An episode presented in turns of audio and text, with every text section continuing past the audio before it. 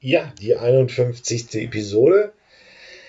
Ähm, da kommt noch eine ganze Menge mehr, aber ich bin schon sehr zufrieden auch mit der Reaktion auf den Podcast und dass ihr alle fleißig hört. Ähm, diesmal gehen wir wieder in die Provinz und äh, ich sprach mit Iris Wolfer über ähm, Coworking auf dem Land. Und in der Stadt ist es den Digitalarbeitern auf jeden Fall bekannt man hat irgendwie Gemeinschaft, nutzt gemeinschaftlich Büroflächen, Internet und trifft sich halt ein bisschen, tauscht sich ein bisschen aus, ist eine neue, sehr spannende Form des Arbeitens. Seit 2017 gibt es das Coconut in Brandenburg. Ähm, da wird schon auf dem Landpass praktisch angeboten.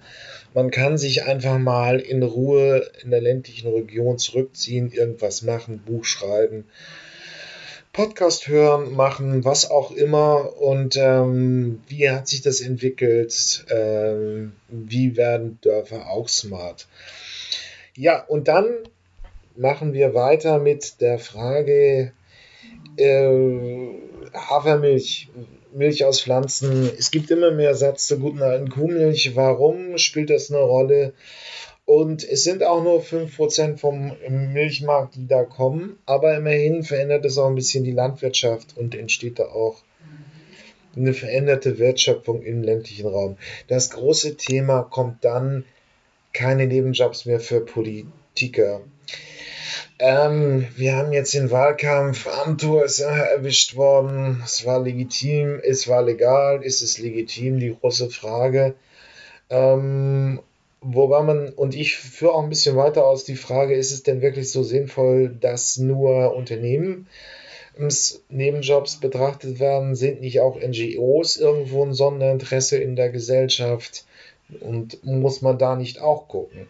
Aber wir schauen uns das einfach mal an. Viel Freude mit dieser Episode. So, dann sage ich herzlich willkommen bei den Zukunftsmachern. Heute begrüße ich Iris Wolfer und wir haben uns weil wir uns ein bisschen kennen, auf das Du geeinigt. Bitte stell dich einmal unseren geneigten Podcast-Hörern vor. Ja, hallo, also ich bin Iris Wolfer, ich bin Mitgründerin von Coconut Vocation Retreat. Ähm, wir haben hier jetzt geöffnet seit 2017, ähm, hat natürlich schon vorher angefangen und seitdem genau bin ich mit meinen äh, zwei bzw. drei Mitgründern ähm, dabei, diesen Ort äh, ja lebhaft zu gestalten und zu halten. Ja, gut. Äh, vielleicht einige Städte kennen es ja, aber was ist ein Coworking Space? Ja, also ein Coworking Space ist ein Ort, an dem äh, Menschen, die ortsunabhängig arbeiten können, an ihrem Computer ähm, zusammenkommen. Und jeder arbeitet dann gerne für sich, aber man findet auch den Austausch und Synergien und Gespräche einfach mit anderen. Ähm, ja, und das ist der Vorteil des Coworking Spaces, also dass man einen Arbeitsort hat sozusagen ähm, und auch den Austausch finden kann mit anderen. Ähm, im Prinzip sind es einfach geteilte Büroflächen, die für so flexible Digitalarbeiter einfach stark von Bedeutung sind, kann man das so sagen. Es ist ja wohl noch relativ überwiegend so Webdesigner ähnliche und ähnliches. Ja, also genau, Büroeinheiten wenn dann für mich eher für Teams, was ja natürlich ähm, auch ganz viel in den großen Städten, wo die großen Coworking Spaces agieren, ist es ja auch so, dass tatsächlich Büroflächen ähm, auch vermietet werden. Das ist dann die neue Art des Coworking Spaces. Ähm, im, im, Grundprinzip ging es eigentlich darum, tatsächlich, dass Einzelpersonen, also Freelancer, äh, eine Arbeitsfläche bekommen, ob es ein Schreibtisch ist, der jedes Mal auch ein anderer sein kann, ähm, um halt konzentriert zu arbeiten. Ähm, und warum, warum gibt es das jetzt im ländlichen Raum?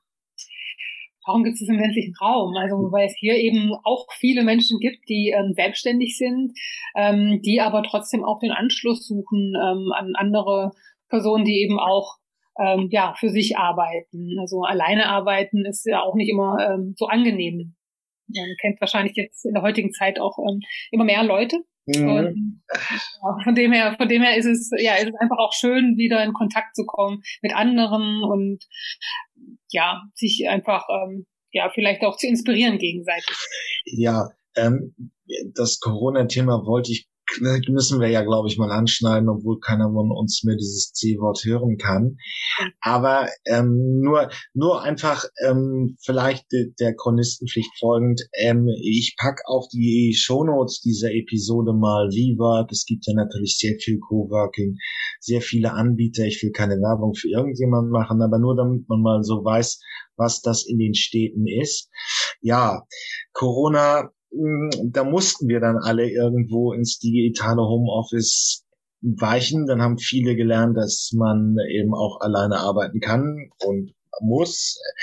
Wie, wie ging es dem Coconut während der Phase? Ja, also wir haben den Vorteil, ähm, dass wir eben nicht nur in Coworking Space sind, wo die Leute kurz hingehen und wieder gehen, sondern eben auch eine Übernachtungsmöglichkeit, das ähm, Word Vocation ist da so äh, das Stichwort, ähm, sind, also ein Vacation Retreat. Das heißt, bei uns bleiben die Leute eben auch länger und ähm, das haben wir dann einfach auch ähm, genutzt, ähm, dass man eben geschäftliche Kunden ähm, tatsächlich auch weiter annehmen konnte. Ähm, und natürlich äh, die Menschen in Berlin wollten raus, die wollten raus aus der Stadt. Ähm, und ja, von dem her hatten wir trotzdem unsere Buchung. Ja. Wir haben auch von der Presse her oder sowas sogar auch davon profitiert, weil es auf einmal Thema wurde. Ja, es ist ja auch ein Thema geworden und ähm, das Leben auf dem Land ist für viele nach der Pandemie-Erfahrung ja auch irgendwie erstrebenswerter geworden. Äh, wie, aber so jetzt äh, aus der Erfahrung, wie, wie bist du ins, äh, in, in gekommen? Du hast sicherlich auch irgendwie mal eine digitale Berufserfahrung gesammelt. Warum ging es dann dann wieder zurück aufs Land? Ähm, und wie findest du es jetzt im Prinzip, das Coconut gegründet zu haben? Mhm. Ähm hm, also genau, also ich habe auch eine digitale Erfahrung, war auch selber viel im Reisen, also was auch eine Zielgruppe ist, nicht nur Digitalarbeiter, sondern auch Menschen, die ähm, digitale Nomaden, die auch reisen dabei. Also ich war sicherlich auch beides schon ähm, und kenne auch das Bedürfnis, ähm, aus der Stadt raus zu müssen und aufs Land. Also ob ich jetzt meine Diplomarbeit geschrieben habe und einfach die Diplomarbeit in Berlin überhaupt nicht auf die Reihe gekriegt habe und dann wieder das Weite gesucht habe auf dem Land, um auch eine konzentrierte Auszeit zu haben. Ähm, äh, ja, oder also ich, ich kann ich kann also mit diesem Gefühl und mit dem Bedürfnis äh, unserer unserer Gäste also sehr gut mitgehen. Äh, von dem her ähm, fühlt sich auch was etwas an, was ja wo ich dahinter stehe und ähm, wo ich eigentlich auch, auch einfach anderen Menschen wünsche, ne? also dass dass dass diese Möglichkeit haben.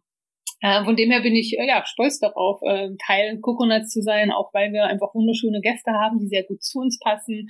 Also wir sind auch getrieben von von äh, gemeinwohlorientierten Denken und unsere Gäste sind da sehr ähnlich. Und ähm, ja, von dem her ist es für mich eine Bereicherung ähm, für mein Leben auch, weil ich hier tatsächlich viel mehr in Kontakt mit den tollen, innovativen Berlinern komme. Ähm, ja. Aber es ist jetzt ja erstmal wirklich in dem kleinen Glien. Wo, wo ist denn das jetzt genau und wie viel leben da? Das so ist ja jetzt nicht die Metropole, die alle kennen müssen. Nee, nee also tatsächlich ist Klein Glien ein ganz kleiner Ortsteil von Bad Belzig. Bad Belzig ist so gut eine Stunde, also mit einer Zuglinie zu erreichen von Berlin aus. Ähm, ist ein Ort, oh, ich weiß gerade gar nicht, was der aktuelle Stand ist. Ich glaube so an die 80 Personen. Kleinklin selbst, also Bad Belzig ist weitaus größer. Ähm, und ja, also da steht ein Gutshof und der, dieser Gutshof wird eben von uns belebt. Und ja, also und was kommen so für Gäste? Also ähm, sind es irgendwie Digitalunternehmen, die mal irgendwie sich gemeinschaftlich treffen wollen? Geht es darum, irgendwie ein Netzwerk von, von Freelancern zu binden, so dass irgendwas auch dann mal konkret entsteht. Also es ist ja sicherlich irgendwie, du wirst es kennen, ich kenne es sicherlich auch. Es ist ja die Frage, dass man sicherlich vieles alleine auf die Reihe bekommt, aber die Frage ist natürlich, wie äh, ab und zu muss man sich halt mal treffen und dafür wäre das jetzt ein Ort. Genau, genau. Also hat sich jetzt auch tatsächlich ein bisschen über Corona auch ein bisschen geändert. Ähm, aber genau, prinzipiell ähm, kommen also erstmal Einzelpersonen, eben die Freelancer, digitale Nomaden von weltweit. Ne, die können auch wirklich aus anderen Ecken der Welt kommen und einfach nach Brandenburg wollen und nicht nach Berlin. Ähm, ähm, als auch eben die lokalen Coworker. Ähm, das sind nur die Einzelpersonen und das können ähm, auch wissenschaftliche Arbeiter sein, es können ähm, Programmierer, also ganz verschiedene Buchautoren sind immer oft hier, auch über längere Zeit. Also da sind, ist ganz breit gefächert. Ähm, und dann eben verschiedene Teams, das können die Startups sein, die sich einfach treffen, um eine Strategie zu finden oder sich kennenzulernen. Es können ähm, große ähm, äh, ja, Konzerne auch sein, deren Innovationsabteilungen einfach ähm, ein bisschen anderen Charme oder eine Atmosphäre brauchen als jetzt ein typisches graues Seminarhotel. Ähm, und genau, und einfach auch andere Reize sich wünschen. Ähm, es sind auch ganz viele so NGOs, ähm, die einfach ähm, ja selber nachhaltige und authentische Projekte einfach mehr mögen als ja ein typisches Hotel. Ähm, genau, und die alle treffen aufeinander und dadurch entsteht eben auch gerade beim Glas Wein abends auch ähm, gerne ja mehr. Das stelle ich mir spannend vor. Äh, Gibt es denn eigentlich auch schon so irgendein ähm, Buch, ähm, das äh, im ähm, Kle äh, Klein oder im Coconut entstanden ist? Also das wird dann ja fast sowas wie, na, wie soll man sagen, eine Künstlerkommune, wie ja, da gibt's ja ein paar, also dass man schon, ist man schon stolz auf ein literarisches Werk, das im Coconut entstanden ist?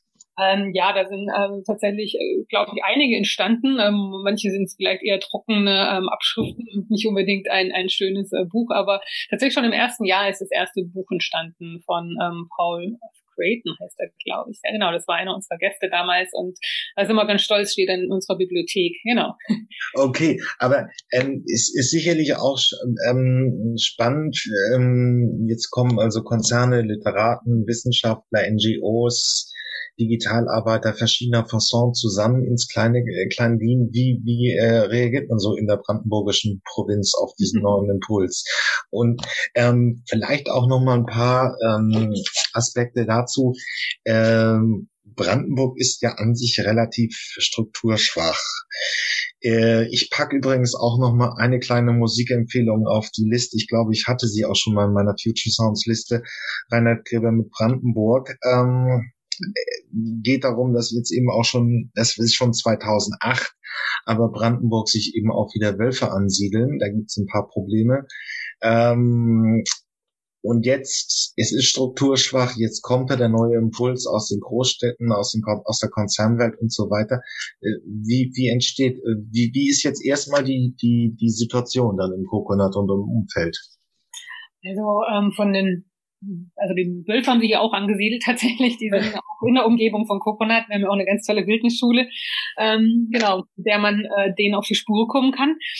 Ähm, ja, also aber von Menschen her, also genau, am Anfang war das natürlich irgendwie ähm, Skepsis, also ähm, vielleicht auch ein bisschen Angst, also auch das Thema Digitalisierung bringt einfach Ängste mit sich, ähm, auch so das Thema, oh, die sind das Besseres mit ihren Computerarbeitern, ähm, ja, also da waren ganz verschiedene Schubladen, die wir da auch bedienen müssten, mussten. Ähm, natürlich waren wir irgendwie die Hipster, die wir überhaupt gar nicht sind, also zumindest nach unserer Wahrnehmung nicht. Ähm, aber ja, das war sicherlich erstmal so ein, so ein bisschen Vorbehalte einfach und auch Ängste dabei, ähm, die aber doch sehr stark in die Neugier drüber gegangen sind. Also ähm, der Bürgermeister von Bad Belzig hat vor kurzem mal gesagt, also eigentlich waren es vor allem Fragezeichen in den Gesichtern der Leute. Sie wussten nicht genau, was wir tun und wen wir da einladen. Ich glaube schon, dass wir exotisch sind nach wie vor, aber doch auch ja so viel hier auch ähm, ja verändern konnten oder bewegen konnten. Ähm, oder initiieren konnten, dass wir doch schon ja bekannt sind und dass man ja uns versteht inzwischen. Ja, aber also gut, das kann man ja vielleicht auch verstehen, aber gibt es mhm. dann auch so Möglichkeiten, dass irgendwie Produkte aus der Region dann praktisch einen digitalen Kanal in die Welt finden. Also ähm, es ist ja, das, es ist ja so, dass es einfach auch wahrscheinlich schwierig ist, wenn man Imker ist, wenn man irgendwie Mittelständler in der Umgebung ist, herauszufinden, wie man sich oder seine Produkte oder eben auch ähm, äh, eben in die digitale Welt bringen kann. Auf der anderen oder aber auch zum Beispiel, wie kann die Kommune Digitalisierung für sich nutzen? Welche neuen Mobilitätskonzepte gibt es oder was auch immer? Also äh, gibt da dann schon die ersten Impulse, mhm. ähm, wie das Coconut ja diese die Region belebt oder digitalisiert? Ja, also natürlich hat es erstmal damit angefangen, dass wir auch die Frage gestellt haben, was wollt ihr von uns, ne, ähm, um diesen ganzen Vorbehalte auch vorzukommen, also dass wir einfach einen offenen Ort geschaffen haben. Ähm, dann haben wir auch tatsächlich Stammtische geschaffen, äh, wie der Medienstammtisch. Ähm, wir haben Räume gegeben auch, ähm, damit sich Menschen mit ihren Unternehmen bei uns auch tatsächlich ansehen können, ob es jetzt einfach nur Massage ist oder ähm, ein Café.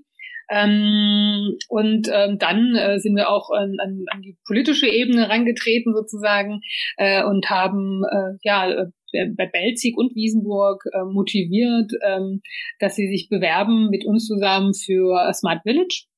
Und das ist eben genau so ein äh, Digitalisierungs-, ähm, ja, Aufklärungsprojekt letztendlich, also wie kann man tatsächlich ähm, Digitalisierung im ländlichen Raum äh, bringen und beleben und ähm, wie kann man auch die Bürger mit einbinden und genau das, ähm, also dadurch kam es eben auch so, dass äh, eben Bad Belzig Smart Village wurde mit Wiesenburg zusammen und wir so in der Mitte Mitte drin.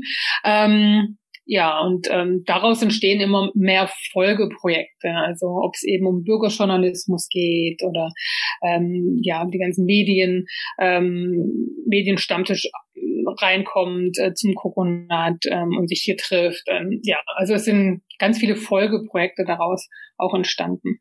Ähm, es ist ja, ja, das ist ja mir so jetzt auch mein Bereich, stellt sich ja schon bei vielen Fragen. Übrigens äh, packe ich auch auf die Shownotes. Ja. In Thüringen ist, glaube ich, das erste Bundesland gewesen, wo die Tageszeitung eingestellt werden musste, weil es sich nicht mehr rechnet. Nur noch Ältere lesen die Zeitung. Irgendwann sind die ähm, sind die Häuser einfach nicht mehr in der Lage, ein vernünftiges Geschäftsmodell auf die Reihe zu bekommen und stellen es dann ein. Das ist die perspektivisch die nächsten Jahre immer wahrscheinlicher. Ähm, das ist ja dann die Frage, wie geht das mit dem Journalismus in, für die Region dann weiter? Wie sieht das jetzt konkret aus bei euch? Also bei uns gibt's hier eine ähm, Regionalzeitung, also ähm, ja, oder eine Lokalzeitung, glaube ich, eher. Sie kauft, äh, soweit ich weiß, den Mantel auch ähm, äh, aus Potsdam auf. Also ich, so vermute ich, also der, genau, der, der Mantel, also die überregionalen Nachrichten, internationalen Nachrichten, die werden auch eingekauft. Aber es gibt hier vor Ort tatsächlich noch jemand, der die Lokalredaktion betreut und da eben die Inhalte liefert. Ähm, genau, und auch ähm, er wird irgendwie eingebunden ähm, genau, äh, wenn es darum geht, wie kann der Journalismus in der Zukunft dann auch äh, gestaltet werden oder wie können auch die Bürger tatsächlich ähm, ja ähm, auch Journalismus gestalten, wie können sie ihr eigenes Wissen mit reinbringen. Also wir haben da auch eine App, wir haben eine Bad Belzig App ähm, und äh, ja dadurch dadurch ähm, können eben auch Inhalte ähm, ja, wie soll ich sagen, transportiert ähm, werden transportiert werden. Genau. Ähm, gibt, äh, habt ihr dann auch schon mal einen coolen Podcast? Ähm, ja, wir haben, ähm, oh, jetzt muss ich auch überlegen, Wirzulande. Äh, Wirzulande haben wir, ähm, das ist auch so ein Pod, oder die machen da einen coolen Podcast. Leider weiß ich gerade gar nicht genau. Kafke, Kaffgeplapper heißt er. Genau, Kaffgeplapper. Kaffgeplapper. Packen ja, wir auch in die, packen, packen wir auch in die Shownotes. Ja, genau. Für Menschen, die, die sich damit beschäftigen will. Also ist im Prinzip ähm, gibt es schon die ersten Ansätze, wie eine Region praktisch ähm, ja digitalisierter wird und ähm, dann eben auch ist es denn im Prinzip auch so, dass es dann schon attraktiver wird, da auch hinzuziehen für ähm, für äh, Menschen auch aus Großstädten? Mhm. Also ähm, ja, auf jeden Fall. Also ob es jetzt unsere Gäste sind, die dann irgendwie sagen, hey, sie mögen die Region, wir haben es jetzt kennengelernt und ähm, ja, ich kann mir vorstellen, hierher zu ziehen, ich schaue mich mal hier um. Ähm, oder eben, ähm, dass wirklich Menschen auffällt, hey, das ist ja ein attraktiver Ort, da passiert ja was. Ähm, müssen ja gar nicht unsere Gäste sein, aber durch eben die verschiedenen Initiativen, die entweder durch Coconut initiiert sind oder eben ähm, durch ja einfach den Zeitgeist gerade ähm, einfach auch entstehen, ähm, ist diese Region einfach ähm, ja attraktiver geworden für Menschen. Und natürlich ja das leidige Thema Corona, das ja, gerade aufs Land zieht. Wenn wir gar nicht messen, äh, wie häufig das C-Wort hier in diesem Podcast vorkommt, wenn man das mal mit einer Datenauswertung sich anschaut. Aber es ist ja schon ein Thema. Ähm, man kann ja auch immer noch relativ billig in der Provinz wohnen. Wie ist es denn so als, als Digitalarbeiter und auch mit einem Einfluss aus, aus Großstädten dann wieder zu, zurückzukommen? Also, ähm, leidet die Produktivität drunter, wenn man irgendwo auf dem Land lebt oder äh, ich, ja, schafft es auch im Prinzip ähm, Freiräume oder äh, wie funktioniert das? Also viele fragen sich ja jetzt den, den äh, stellen sich halt den Stritt auch ähm, Großstadt ja oder nein oder wie lange noch und zieht man aufs Land? Was für Möglichkeiten entstehen dann da? Wie ist es so? Mhm. Ähm, also ich bin jetzt selber, ähm, also ich habe schon immer so ein bisschen zur Hälfte hier gewohnt, habe jetzt auch ein Kind bekommen und jetzt bin ich tatsächlich mit dem Partner hier fest äh, verbunden in die Region, ähm, weil ich mich einfach entscheiden musste, ganz klar jetzt, okay, bin ich Hybrid Land äh, Berlin ähm, und genau, bin jetzt Land ich finde, es, es ist eine Sache der, der, erstmal der Lebensphase. Also nach was suche ich gerade? Suche ich nach Inspiration oder, oder suche ich irgendwie nach, nach Vielfalt äh, und so weiter? Das finde ich natürlich dann eher in der Stadt, aber suche ich den Fokus und mich wieder ein bisschen zu erden und, ähm, ja, und, und vielleicht auch wieder Gespräche mit bisschen mehr Tiefgang oder mit, mit Beziehungen tatsächlich aufzubauen. Ich glaube, langfristige Beziehungen aufzubauen, dafür finde ich das Land tatsächlich mehr geeignet als jetzt, also ganz konkret Berlin.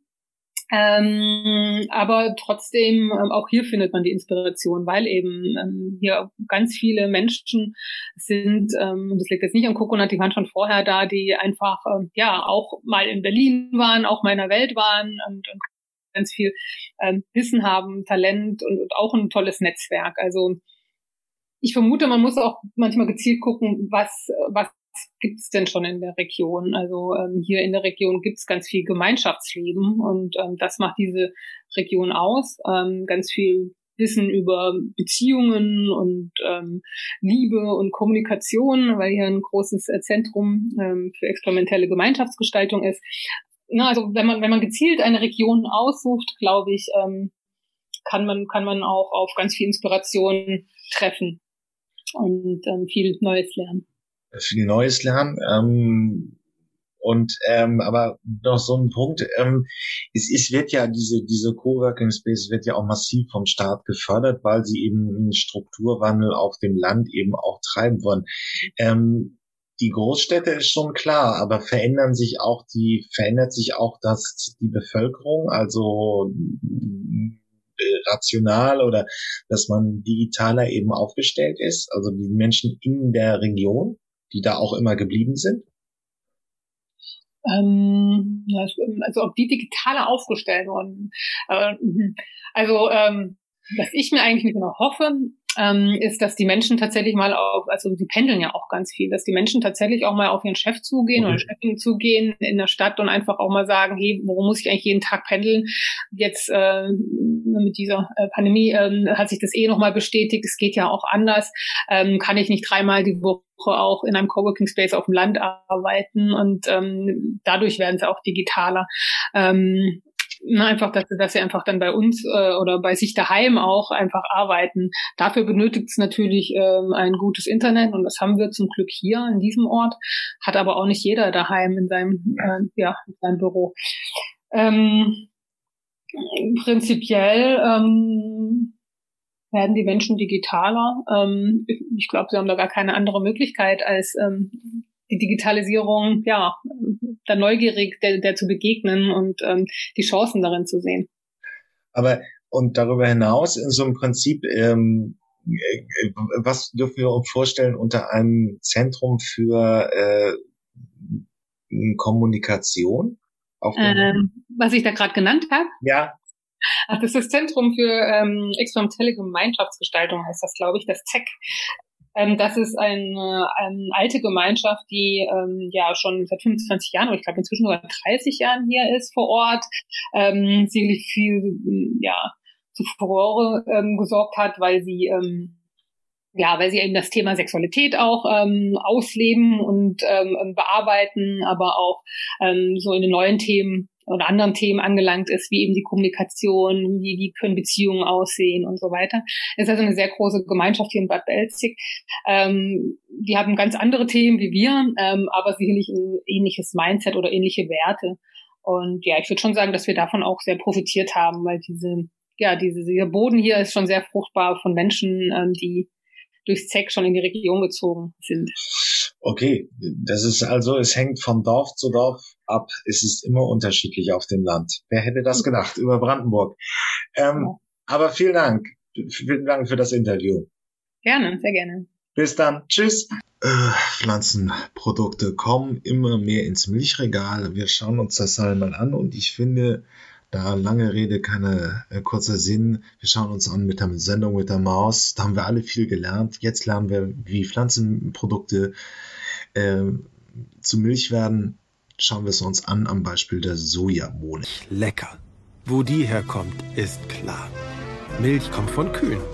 Und heute werde ich mal eine Kuh melken. Welche Kuh soll es sein? Ich entscheide mich für Lisa. Lisa ist äußerst prall gefüllt und sie muss gemolken werden. Erstmal ein bisschen Platz machen. Für meinen Hocker und für mich.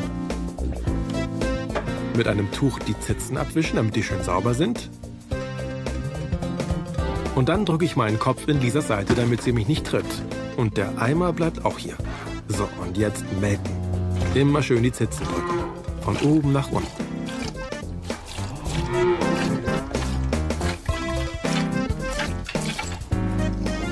Nach kurzer Zeit ist der Eimer halb voll mit Milch. Aber Milch kann auch woanders herkommen, zum Beispiel von diesem Feld hier. Das ist ein Sojabohnenfeld. Das sind Sojabohnenschoten. In diesen Schoten stecken Sojabohnen. Das sind sie. Und ist da jetzt Milch drin? Mal probieren. Nee, die schmecken nicht besonders gut. Diese Sojabohnen müssen erstmal geerntet werden. Und das macht man am besten mit einem Mähdrescher. In dem Mähdrescher werden die Bohnen von den Schoten getrennt. Da sind die vielen Bohnen. Und das ist Bauer Hannen, dem gehört das Feld. In 0, nichts ist das ganze Feld abgeerntet. Diese ganzen Sojabohnen kommen jetzt in die Fabrik. Das ist hier. In diesem Sack sind Sojabohnen drin. Und das ist ein riesengroßer Staubsauger. Oder besser gesagt, ein Sojabohnensauger. Der wird eingeschaltet und dann wird der ganze Sack leer gesaugt. Über dieses Rohr und diesen Schlauch werden die Sojabohnen über diese Rutsche in so einen Bottich reingelassen. Jetzt ist der ganze Sack in dem Bottich drin. Da kommt ein Schlauch rein. Und durch den Schlauch kommt Wasser in den Bottich zu den Sojabohnen. Das reicht. Herr Jung schließt jetzt noch einen dünnen Schlauch in den Bottich an. Durch diesen Schlauch kommt Druckluft. Die wirbelt durch die Sojabohnen im Wasser. Jetzt werden die Sojabohnen nämlich gewaschen. Und dabei entsteht weißer Schaum. Das ist aber keine Seife, das ist Eiweiß von den Sojabohnen. Dann wird die Druckluft abgestellt und das Waschwasser wird abgelassen. Wenn die Sojabohnen sauber sind, wird der Bottich zum Schluss nochmal mit Wasser gefüllt. Das Ganze bleibt jetzt ungefähr zwölf Stunden stehen. Jetzt können die Bohnen einweichen. Ich mache das zu Hause auch mal. Erstmal die Sojabohnen waschen. So, die sind sauber. Kommen jetzt in diese Schüssel. Und dazu kommt nochmal Wasser, damit die Sojabohnen schön einweichen können.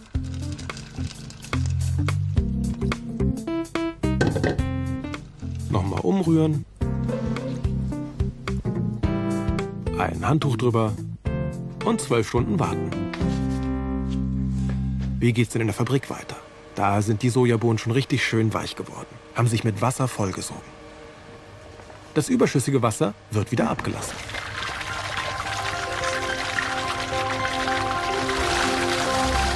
Jetzt werden die Sojabohnen nochmal vom Schaum befreit. Und die sind jetzt richtig aufgequollen wie meine Sojabohnen zu Hause. Die kann man richtig zerquetschen. Ich lasse das Wasser auch ab. Bisschen abtropfen lassen. Sehr gut. Bei mir gibt's keinen Schaum, also muss ich nicht nachspülen. Die Sojabohnen kommen in einen Topf. In der Fabrik werden die Sojabohnen wieder abgesaugt. Die kommen hierhin. In diese Maschine. Hier werden die Sojabohnen mit Wasser vermischt. Und damit immer die gleiche Menge Sojabohnen mit Wasser zusammenkommen, gibt's diese Schnecke. Wasser und Sojabohnen fallen hier runter und in der Maschine werden die Sachen vermischt und klein gemacht. Und herauskommt diese Sojabohnenpampe. Das mache ich zu Hause auch. Also Wasser auf die Sojabohnen und zum Kleinmachen benutze ich einen Pürierstab. Damit püriere ich die Sojabohnen und die vermischen sich mit dem Wasser.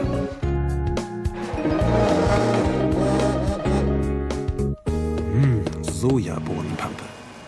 In der Fabrik wird diese Pampe erstmal aus dem Topf gelassen. Damit nichts drin bleibt, wird mit Wasser nachgespült. Die Sojabohnenpampe kommt hierhin. Das ist ein riesen Dampfkochtopf. Da kann man nicht reingucken, deshalb mache ich das zu Hause mal in einem normalen Topf. Stelle ich auf den Herd. Ich mache die Gasflamme an.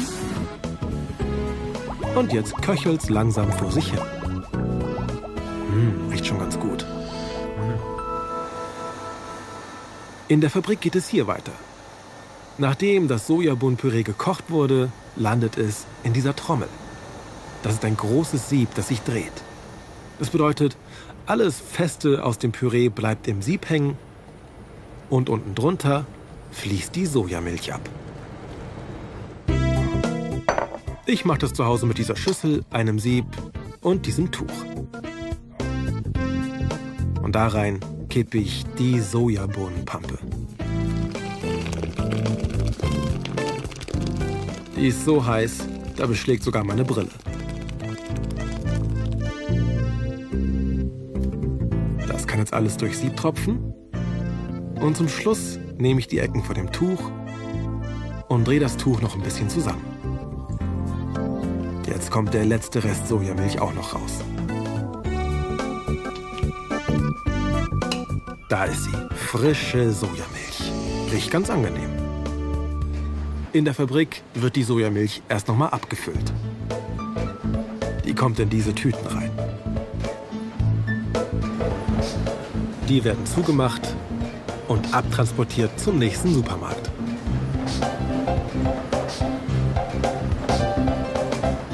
Ich brauche keine Milchtüte, ich nehme einfach ein Glas. Zwei Gläser Milch, einmal von Lisa und einmal von Soja. Schmeckt beides hervorragend. Ja, und jetzt ist es ja fast so ein bisschen Verbraucherjournalismus und da übergebe ich dann mal an den SWR zum Faktencheck. Was ist wie gut? Ist Milch wirklich gefährlich von der Kuh oder ist das eigentlich auch nur so ein kleiner Medienhype? Wir schauen mal. Liter Milch trinkt ein Deutscher durchschnittlich pro Jahr. Ich auch bis vor kurzem. Aber mehr und mehr Leute wechseln teilweise oder ganz zu Soja, Hafer oder Reismilch. Warum? Könnte daran liegen, dass es immer wieder Berichte gibt, die sagen, Milch ist ziemlich schlecht für uns. Berichte wie dieser hier von Hayley Maria. Sie sagt, in Kuhmilch ist Eiter. Eiter in Milch, das ist der Grund, warum ich keine Milch mehr trinke. Die Kühe in der Massentierproduktion müssen viel zu viel Milch geben und dann können sich die Euter entzünden und das Eiter und Blut kann mit in die Milch gelangen. Eiter in Kuhmilch, das klingt echt ekelhaft. Also verheimlicht uns da die Milchindustrie irgendwas? Was ist mit Akne durch Milch? Und sind Getränke aus Hafer, Mandeln oder Soja echt gesünder und auch besser fürs Klima? Das checken wir heute für euch.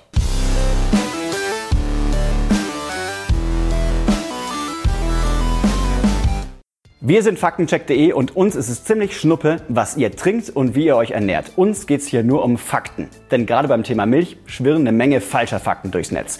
Rund um Laktoseintoleranz, Kalzium oder sogar, dass Milch krebserregend ist. Das ist vermutlich einer der Gründe, warum immer weniger Leute in Deutschland Kuhmilch trinken und stattdessen Milchalternativen kaufen. Also Sojamilch und Co. Allein letztes Jahr gab es bei pflanzlichen Milchalternativen ein Umsatzplus von über 40 Prozent. Heißt, in Deutschland wurden mehr als 300 Millionen Liter mehr davon verkauft als das Jahr davor. Das ist eine ganze Menge. Das hier sind die beliebtesten Milchersatzdrinks. Und vielleicht habt ihr es schon gemerkt, ich druck so ein kleines bisschen um diesen Begriff Sojamilch rum oder Hafermilch, denn offiziell dürfen sich diese Produkte gar nicht Milch nennen. Gibt es sogar ein Urteil vom Europäischen Gerichtshof zu. Im Handel darf nur Milch heißen, was aus einem Euter stammt, also von einem Tier. Daher Sorry, falls ich das doch mal falsch sagen sollte und mir Hafermilch rausrutscht, hat sich auch schon irgendwie so eingebürgert. Wie ist denn das bei euch? Trinkt ihr auch mehr und mehr pflanzliche Milch oder doch eher Kuhmilch? Und wenn ja, warum? Schreibt es mal in die Kommentare. Und manche werden vielleicht sagen, weil das eine oder andere gesünder ist. Deshalb klären wir diese Frage mal als erstes. Was ist gesünder? Kuhmilch oder pflanzliche Milchersatzdrinks? Also zunächst mal können wir festhalten, Kuhmilch enthält sehr viele Mineralien und Vitamine, vor allem Calcium und Vitamin B12. Beides ist in pflanzlicher Milch viel weniger enthalten. In Milch sind auch mehr Fett und Proteine drin als im pflanzlichen Ersatz. Für Ernährungsmediziner ist Milch deshalb auch ein Nahrungsmittel und kein Getränk. Und klar, ist ja auch logisch, Kuhmilch kommt von einer Kuh, die gerade ein Baby bekommen hat. Natürlich sind da ein Haufen Nährstoffe drin. Das Kalzium soll ja auch das Knochenwachstum stärken. So heißt es auch gerne mal in der Werbung. Und vielleicht haben das eure Eltern ja auch zu euch gesagt. Kind, trink Milch, dann kriegst du starke Knochen. Leider ist das ein Mythos. Wir haben eine Menge Studien durchforstet und obwohl das Thema zugegebenermaßen ziemlich komplex ist, finden die meisten Studien keinen Zusammenhang zwischen Milchtrinken und Knochenwachstum. Ein anderer Milchmythos ist, dass Milch krebserregend sein soll. In der Tat gibt es ältere Studien, die das behaupten. Neuere Studien widerlegen das aber und zeigen teilweise sogar das Gegenteil. Außerdem gibt es zu dem Thema zig Meta-Analysen. Das sind Studien, die viele andere Studien zusammenfassen und die kommen auch auf den gleichen Schluss. Wer ab und zu ein Glas Milch trinkt, hat kein erhöhtes Krebsrisiko. Was wir gefunden haben, ist ein Zusammenhang zwischen Milchkonsum und Prostatakrebs. Also Entwarnung für euch Mädels, aber eigentlich auch für Jungs, denn einerseits ist die Studienlage nicht eindeutig und andererseits haben in den Studien, die einen Zusammenhang gefunden haben, die Leute auch weit mehr als einen Liter Milch pro Tag getrunken. Und das machen ja vermutlich auch die wenigsten von euch. Das heißt, 100 bis 300 Milliliter Milch pro Tag sind überhaupt kein Problem. Nächstes Thema, Herz-Kreislauf-Erkrankungen, Schlaganfälle und so weiter. Auch hier zeigen große Metastudien, Milch wirkt sich nicht negativ auf einen gesunden Körper aus. Sie führt also nicht zu mehr Herzproblemen oder Schlaganfällen. Aber Gerade ganz neu erschienen ist eine Studie von deutschen Wissenschaftlern aus Hannover, die gezeigt haben, dass Milch einen negativen Effekt haben kann auf Leute, die schon eine Herzerkrankung haben. Das liegt demnach an der sogenannten Rumensäure oder Rumensäure. Wer weiß, wie man das ausspricht, bitte einen Kommentar hinterlassen. Diese Säure ist in der Milch drin und die wirkt sich negativ auf das schon geschädigte Herz aus. Zum Glück ist die Studienlage insgesamt relativ klar. Aber wie genau findet man sowas eigentlich raus? Ich kann ja schlecht tausend Leute fragen, hey, wollt ihr mal dieses oder jenes Lebensmittel nehmen? Kann sein, dass ihr dann Krebs kriegt, aber ist für eine Studie. Wie solche Studien zu Lebensmitteln funktionieren, haben wir den Ernährungsmediziner Matthias Riedel gefragt um herauszubekommen, ob so ein, äh, ein Lebensmittel positive Effekte oder Nebeneffekte hat, brauchen wir schon ja, Gruppen von 100.000 äh, oder, oder Millionen von Menschen. Und das müssen wir über mehrere Jahre beobachten. Das sind Populationsstudien. Und da sind die Effekte immer nur relativ gering. Es sind Tendenzen, weil diese Menschen ja nicht nur Milch trinken, sondern die essen alles Mögliche. Und da muss man das andere rausrechnen. Da sind Raucher dabei, da sind Nichtsportler dabei, da trinken die Menschen Alkohol und das muss man sozusagen herausrechnen. Solche riesigen Studien mit Millionen Teilnehmern sind aber unglaublich teuer und der Staat gibt dafür eher selten Geld. Und dann war da noch der Mythos, dass Milch Pickel macht. Und das stimmt wirklich. Mehrere Studien haben gezeigt, dass Leute, die Kuhmilch trinken, mit einer höheren Wahrscheinlichkeit Akne bekommen. Und das wäre mal eine interessante Frage an euch. Hat jemand von euch das auch schon mal bei sich selbst gemerkt? Irgend so einen Zusammenhang bemerkt? Ich kriege immer mal wieder Pickel, lasse ich mal die Milch weg, verschwinden die Pickel dann? Schreibt es gerne mal in die Kommentare. So, also, Milch sorgt für Pickel. Ist schlecht, wenn ich eine Herzerkrankung habe und kann theoretisch Prostatakrebs begünstigen, wenn auch nur bei Leuten, die literweise Milch trinken. Es gibt also schon ein paar Gründe, zumindest für die ganz Vorsichtigen, sich nach Alternativen umzuschauen. Ganz abgesehen natürlich von den Leuten, die eine Laktoseintoleranz haben. Die große Frage ist nur, sind denn Hafer, Mandel oder Soja wirklich besser oder gibt es da nicht auch eine Menge Nebeneffekte? Und ich sage es gleich vorneweg, Da ist die Faktenlage echt dünn. Wir konnten keine wirklich belastbaren Studien finden. Nur zwei Dinge lassen sich schon mal festhalten. Sojamilch hat ähnlich wie Kuhmilch einen sehr hohen Eiweißgehalt. Und in die Pflanzenmilch wird oft viel Zucker reingerührt, damit die besser schmeckt. Und Zucker nehmen wir ja eh schon alle ziemlich viel zu uns. Man muss ein bisschen suchen, dann findet man auch zuckerfreie pflanzliche Milch. Schmeckt nur manchmal halt ein kleines bisschen bescheiden. Dass Hafer- und Sojamilch allgemein gesünder sind als Kuhmilch, das kann man nicht sagen. So, und dann ist da ja noch diese Sache mit der Laktoseintoleranz. Die Gesellschaft für Konsumforschung hat festgestellt, da muss ich echt ein bisschen lachen, dass 80 Prozent von den Leuten, die laktosefreie Produkte kaufen, gar keine Laktoseintoleranz haben. Trotzdem steigt die Zahl der Leute, die von sich behauptet, laktoseintolerant zu sein, hat eine Befragung von der Techniker Krankenkasse ergeben. Bei den 18- bis 25-Jährigen waren es 2013 noch 1%. Vier Jahre später hat sich diese Zahl verzwölffacht. Kann das wirklich sein? Werden wir gerade zu einem Land voller Laktoseintoleranten? Oder ist das nur Einbildung? Leider wird es nicht immer sauber diagnostiziert, weil es, man müsste tatsächlich einen Provokationstest machen und der wird eben nicht immer durchgeführt. Es kommt dann leider auch manchmal dazu, dass ähm, man zum äh, Gastroenterologen geht und ähm, dieser Test wird schlecht bezahlt beim Gastroenterologen. Dann sagt der Patient, ja, ich glaube, ich habe Laktosetoleranz. Sagt der Gastroenterologe, ja, ja, wenn Sie Milch nicht vertragen, dann werden Sie es wohl schon haben, ne? Und drückt sich um den Test herum. Das habe ich häufig erlebt. Ähm, und dann bleibt es halt immer im Unklaren. Ne? Sowas muss man verifizieren. Okay, ich muss an dieser Stelle auch ganz klar sagen, wenn du Laktose nicht gut verträgst, weil es dir schlecht geht, wenn du Milch getrunken hast zum Beispiel, dann ist doch völlig klar, dass du eine Laktoseintoleranz hast und wir werden die Letzten, die behaupten, dass es das nicht gibt. Laktoseintoleranz ist natürlich kein Mythos. Es ist nur verdammt schwierig, genaue Zahlen zu kriegen. Man kann halt nur diese Tests hochrechnen, die bei den Ärzten gemacht werden. Und da kam zum Beispiel tatsächlich raus, dass geschätzt etwa 15 Prozent der Menschen in unserem Land eine Laktoseintoleranz haben. Das heißt, sie vertragen Milch nicht so gut. Ihnen fehlt nämlich ein Enzym, die sogenannte Laktase. Dadurch können Sie die Laktose, also den Milchzucker in der Milch, nicht so gut verarbeiten. Blähungen zum Beispiel sind dann die Folge. Der Trick bei laktosefreier Milch ist, dass die Hersteller genau dieses fehlende Enzym dazu mischen, die Laktase. Die spaltet die Laktose dann in der Milch auf, sodass der Körper das Ganze besser verarbeiten kann. So, und jetzt schaut mal auf diese Weltkarte hier. Die dunklen Stellen, das sind die Gebiete, wo ganz viele Menschen Milch schlecht verdauen können. In Südostasien zum Beispiel teilweise mehr als 90 Prozent. In Schweden dagegen sind es nur 2 Prozent. Verrückt, oder? Das hat im weitesten Sinne was mit unserer menschlichen Geschichte zu tun. Welche Kultur hat wann angefangen, Kühe zu halten?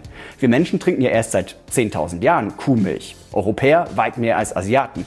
Und bei unseren Vor-Vor-Vor-Vor-Vorfahren hier in Europa gab es dann einen Gendefekt, der quasi ein Vorteil war. Denn plötzlich konnten mehr Menschen Milchzucker verdauen, vor allem auch im Erwachsenenalter. Und dass es Leute gibt, die laktoseintolerant sind, ist also eigentlich überhaupt nicht überraschend. Es ist eher überraschend, dass Milch so vielen von uns nichts ausmacht und dass immer mehr Leute angeben, sie seien laktoseintolerant, könnte natürlich auch daran liegen, dass das immer öfter zum Thema gemacht wird. Es gibt immer mehr laktosefreie Produkte und deshalb ist ein Bewusstsein für was entstanden, was vermutlich schon die ganze Zeit da war. Gut, und jetzt noch zu der Meldung, dass Eiter in der Milch ist. Gerade in der Massentierhaltung kann es tatsächlich vorkommen, dass sich die Euter der Kühe entzünden, je nachdem, wie sauber und hygienisch es in so einem Stall zugeht oder wie oft die Kuh an die Melkmaschine muss. Dadurch kann sich dann tatsächlich der Euter entzünden und Eiter und Blut in die Milch gelangen. Das ist an sich eine Sauerei. Also dass die Tiere im Extremfall so gehalten werden, dass sie krank werden. Immerhin gibt es strenge Standards für Milch. Da dürfen natürlich keine Unmengen von Keimen drin sein. Wenn zu viele Keime bei einer Kontrolle gemessen werden, dann kann der Bauer die Milch gar nicht erst verkaufen und da hat er natürlich auch keinen Bock drauf. Aber richtig gehört, erst wenn zu viele gefunden werden. Es gibt einen Höchstwert für sogenannte somatische Keimzellen.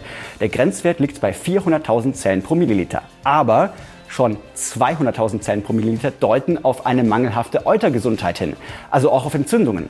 Bevor jemand Kuhmilch in Deutschland verkaufen kann, muss er sie pasteurisieren, also hoch erhitzen, damit alle Keime und Erreger abgetötet werden. Bottom line, es ist höchst unwahrscheinlich, dass wir Erreger in der Milch mittrinken. Aber theoretisch kann es sein, dass sie Spuren von Eiter oder Blut enthält.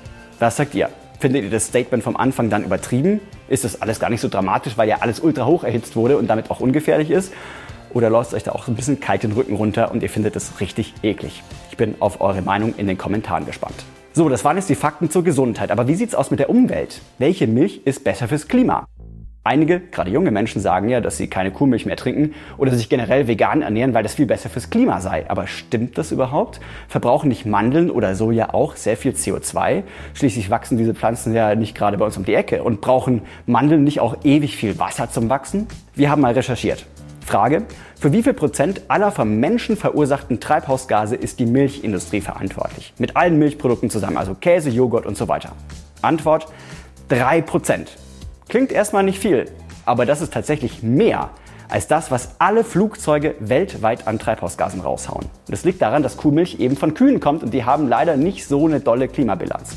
Stichwort Weidefläche, Stichwort Futter. Ja, und sie stoßen auch Unmengen an Methan aus. Wir haben das mal durchgerechnet, könnt ihr euch in diesem Video hier oben rechts angucken. Und zwei Dinge sind beim Einfluss aufs Klima beim Thema Milch entscheidend. Erstens der CO2-Ausstoß und zweitens der Wasserverbrauch. Dazu gibt es auch ein paar Studien. Eine kommt von der Uni Oxford, die wird immer wieder zitiert und die scheint uns auch die beste zu sein. Die Forscher haben Daten von 40.000 Höfen weltweit ausgewertet.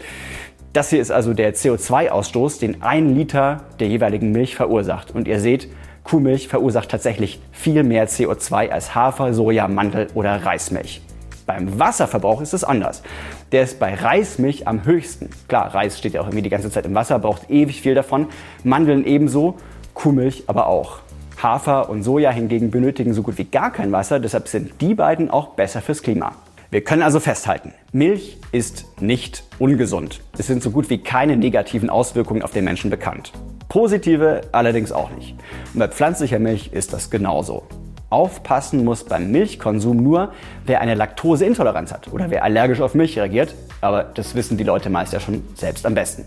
Kuhmilch hat allerdings eine bedeutend schlechtere Klimabilanz. Sie verursacht sehr viel mehr CO2 als pflanzliche Milch.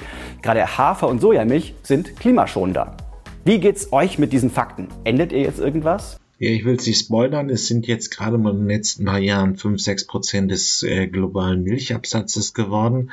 Aber natürlich nimmt das langsam Fahrt auf. Wir gucken uns hier einmal ein kleines Start, äh, Startup an vom ehemaligen Fußballspieler aber kommt danach nochmal so ein bisschen eine Einordnung, was das wirklich ökonomisch bedeutet.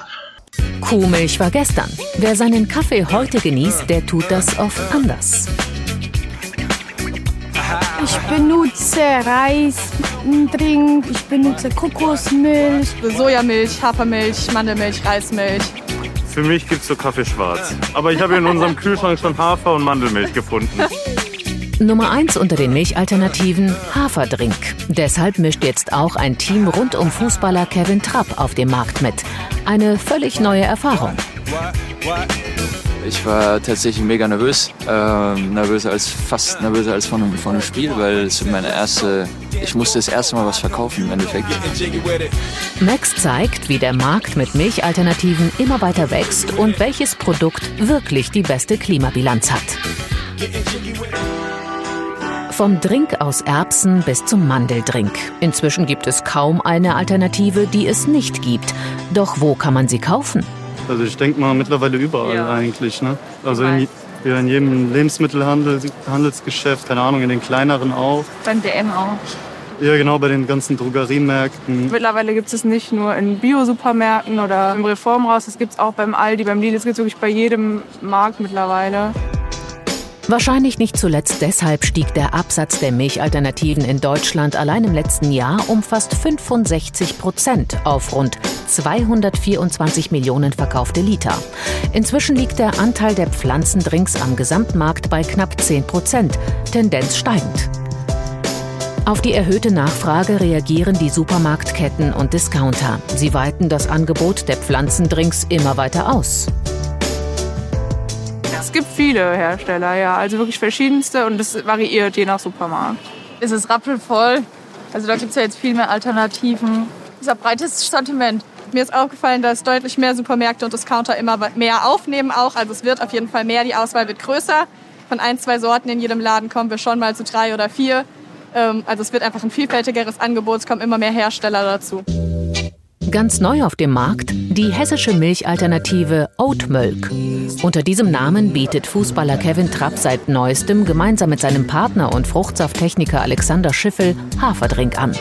Die Idee kam im ersten Lockdown, als das Haferprodukt in den Regalen knapp wurde. Und irgendwann saßen wir da zusammen, hatten die Idee, äh, warum machen wir nicht unsere eigene? Ähm, und so ist eigentlich dann die, die Idee entstanden, äh, über das Ganze zu reden. Und klar, dann kam eins nach dem anderen bis dann zum fertigen Produkt. Bei mir ist es natürlich so, dass ich äh, durch meinen Beruf eben auch viel auf Ernährung achte, was ist gut für mich oder für meinen Körper und natürlich auch viele Dinge ausprobiert habe. Äh, und wir uns am Ende eigentlich alle einig waren, dass äh, der Haferdrink dann am Ende das sein soll, womit wir dann auch rausgehen wollen. Von der Idee bis zur Umsetzung hat das Team von Oatmilk neun Monate getüftelt. Entstanden ist dabei ein glutenfreier, veganer und umweltfreundlicher Haferdrink. Und für uns war es halt wichtig, wir wollen ein Lifestyle-Produkt sein, was im Regal sehr gut ausschaut, was im Kühlschrank sexy ist und wollten einfach mit klaren Keywords äh, vermitteln, was wir sind und was wir können. Es passt natürlich perfekt in den Kaffee, also es lässt sich super aufschäumen, der Schaum ist äh, beständig, also äh, verschwindet nicht direkt wieder. Das heißt, du kannst eine schöne Latteart damit machen ähm, und ist auch, auch lange zu sehen. Den perfekten Schaum brauchen auch Gila May und Luel Mulugeta. Sie betreiben insgesamt sechs Gastronomien in Frankfurt. Auch in ihrem Café Elens Takeaway merken sie, dass Milchalternativen immer gefragter sind. Lag der Anteil vor fünf Jahren noch bei 10 Prozent, sind es heute 50 Prozent. Also Milchalternativen sind auf jeden Fall in den letzten drei, vier Jahren extrem äh, gestiegen oder die Nachfrage daran ist extrem gestiegen. Wir machen momentan fast jeden zweiten Kaffee mit Hafermilch ähm, und ja, also es ist eine riesengroße Rolle. Über die Dauer der Zeit konnte sich Hafer einfach durchsetzen, weil wenn du den Gästen weniger Alternativen bietest, dann nehmen sie das, was du denen gibst und wir nehmen dann letzten Endes das, was unserer Meinung nach so das Beste im, im Doing ist und das Beste im Geschmack und das Beste für den Gast. Gründe für den Umstieg auf Milchalternativen gibt es viele. Erstens zum Tierwohl. Ne? Für mich hat es vor allem ethische und moralische Gründe. Ich kann einfach nicht nachvollziehen, warum ich Tierleid in Kauf nehmen sollte, wenn es nicht dringend notwendig ist. Wegen den Kühen und der Umwelt, ja. Stimmt es denn, dass die Alternativen umweltfreundlicher sind? Das wollen wir genau wissen und fragen nach bei Expertin Melanie Speck vom Wuppertal Institut für Klima, Umwelt, Energie. Sie beschäftigt sich seit rund 15 Jahren mit nachhaltiger Ernährung. Sie haben einen besseren ähm, CO2-Fußabdruck, sie haben einen besseren Landverbrauch und auch einen besseren ähm, Wasserfußabdruck. Immer so ungefähr mit einem, mit einem Drittel oder 50 Prozent zu titulieren, im Gegensatz zu der ähm, normalen Milch. Denn die schneidet zum Beispiel bei den CO2-Emissionen am schlechtesten ab. Alle Pflanzendrinks haben hier eine bessere Ökobilanz. Hafer liegt mit 0,6 Kilogramm CO2 pro Liter vorne, dicht gefolgt von Mandel, Soja und Reisdrink. Auch beim Wasserverbrauch schneidet die Kuhmilch mit 248 Litern Wasser pro Liter Milch nicht gut ab. Aber Mandel und Reisdrink verbrauchen deutlich mehr Wasser. Allein Soja- und Haferdrink sind in diesem Punkt am ökologischsten. Insgesamt ist der Haferdrink am nachhaltigsten. Auch Alexander Schiffel und Kevin Trapp versuchen mit ihrem Haferdrink nachhaltig zu wirtschaften. Mit Verpackungen aus nach. Ja, ein kleiner Blick in die Schweiz.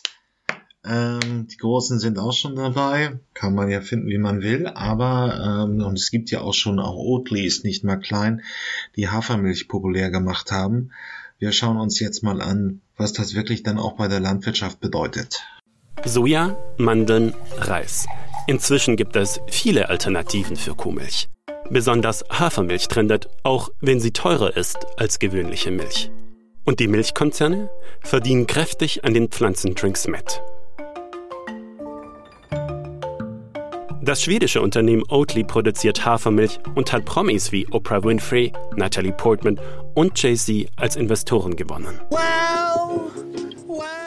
Dank cleveren Werbekampagnen und dem ersten aufschäumbaren Haferdrink wuchs Oatly innerhalb von wenigen Jahren zu einem milliardenschweren Unternehmen heran.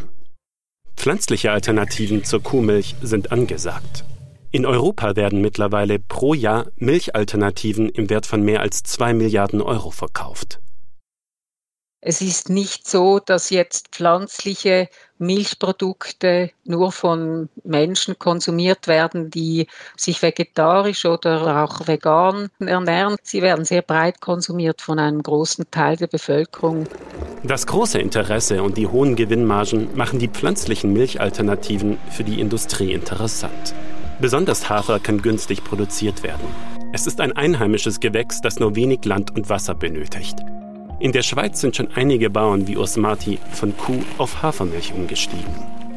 Dass wir nicht das Gefühl haben, dass wir Träumer sind. Wir stehen hier immerhin auf einem 2,5 Hektar Feld und der, der ist nachgefragt, der Hafer. Und wir äh, können mit unserer Hafermilchproduktion noch stetig wachsen. Nein, ich habe das Gefühl, es kommt. Auch multinationale Milchproduzenten und Supermärkte profitieren vom neuen Pflanzenmilchboom. Im Unterschied eben zu stetigem Rückgang des Kuhmilchkonsums hat der Pflanzenmilchkonsum erst jetzt in jüngerer Zeit zugenommen und weil er auf sehr tiefem Niveau angefangen hat, praktisch sind diese Zuwachsraten natürlich sehr hoch. Für die Konzerne bieten Pflanzendrinks ein lukratives Nebeneinkommen. Die Märkte für Milch und Milchprodukte in der Schweiz sind gesättigt. Das sind ein paar wenige Unternehmen, die da versuchen, Marktanteile zu gewinnen. Emmy, die größte Milchverarbeiterin der Schweiz, produziert zwar schon seit Jahren vegane Produkte für Detailhändler wie Coop, doch neu auch unter eigener Marke und ab Frühling 2021 mit Hafer aus der Schweiz. Pflanzenmilch, das ist halt noch auf kleinem Niveau, aber das ist eine Nische, wo Wachstum möglich ist und da invest, wird investiert und lokale Rohstoffe, das ist ein, ein Plus im Verkauf.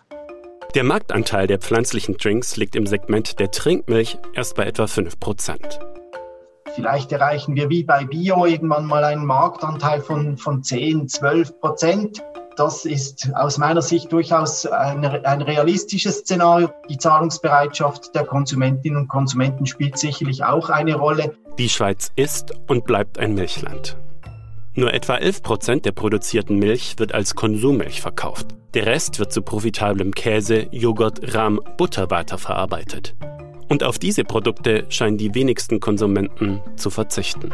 Wenn man aber das den gesamten Sektor betrachtet, dann ist der Export von Käsen ist gestiegen, die Produktion von Käse steigt, insgesamt die Nachfrage nach Milch ähm, steigt. Nur schon aufgrund der natürlichen Ressourcen, die der Schweiz zur Verfügung stehen, wird die Schweiz immer ein Milchland bleiben, weil es im Berggebiet halt kaum etwas anderes gibt, das man aus der Ressource Gras machen kann. Wichtig ist, sich diesem Wandel zu stellen, guten Käse, qualitative Produkte herzustellen. Das Geschäft mit den Pflanzendrinks wächst also und gleichzeitig steigen die Nachfrage nach Kuhmilch und die Qualität der Milchprodukte. Für die Schweizer Bauern also kein Problem. Sie können weiterhin ihre Kühe melken oder Hafer ernten und beide Märkte bedienen. So, das war's zum Thema Hafermilch. Mal sehen, was es noch Neues von der Landwirtschaft gibt. Bis dann. Äh, Pflanzenprodukte kommen immer mehr ins Milchregal. Wir schauen uns das einmal an und ich finde, da lange Rede, keine äh, kurzer Sinn. Wir schauen uns an mit der Sendung mit der Maus. Da haben wir alle viel gelernt. Jetzt lernen wir, wie Pflanzenprodukte äh, zu Milch werden. Schauen wir es uns an am Beispiel der Sojabohne. Lecker. Wo die herkommt, ist klar. Milch kommt von Kühen. Und heute werde ich mal eine Kuh melken. Welche Kuh soll es sein? Ich entscheide mich für Lisa. Lisas Euter ist prall gefüllt und sie muss gemolken werden. Erstmal ein bisschen Platz machen. Für meinen Hocker und für mich. Mit einem Tuch die Zitzen abwischen, damit die schön sauber sind. Und dann drücke ich meinen Kopf in Lisas Seite, damit sie mich nicht tritt. Und der Eimer bleibt auch hier. So, und jetzt melken. Immer schön die Zitzen drücken. Von oben nach unten.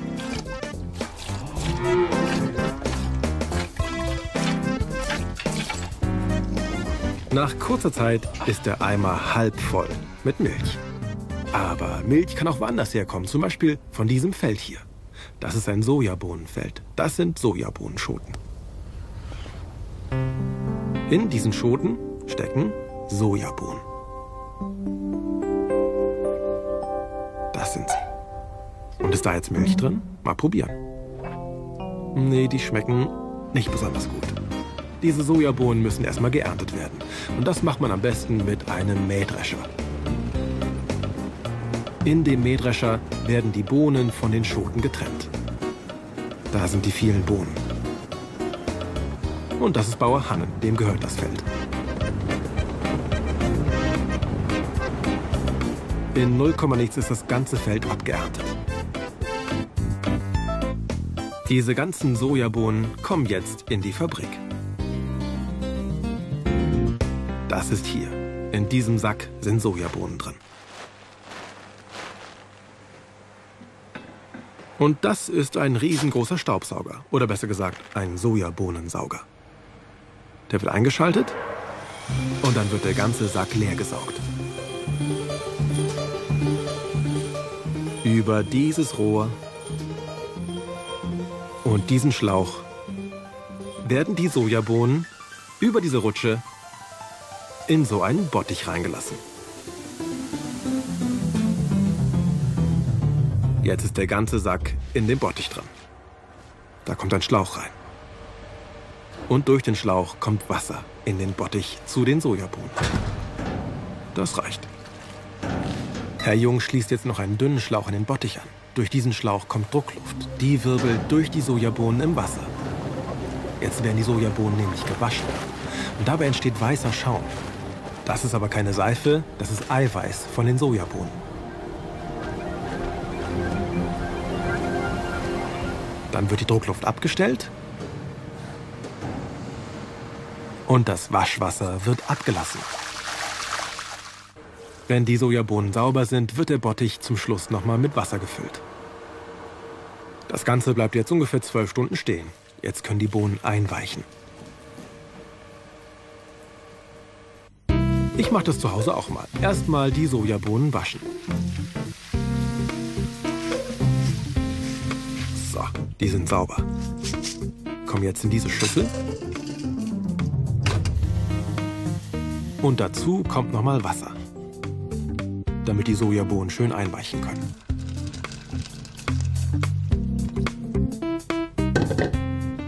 Nochmal umrühren. Ein Handtuch drüber und zwölf Stunden warten. Wie geht's denn in der Fabrik weiter? Da sind die Sojabohnen schon richtig schön weich geworden, haben sich mit Wasser vollgesogen. Das überschüssige Wasser wird wieder abgelassen.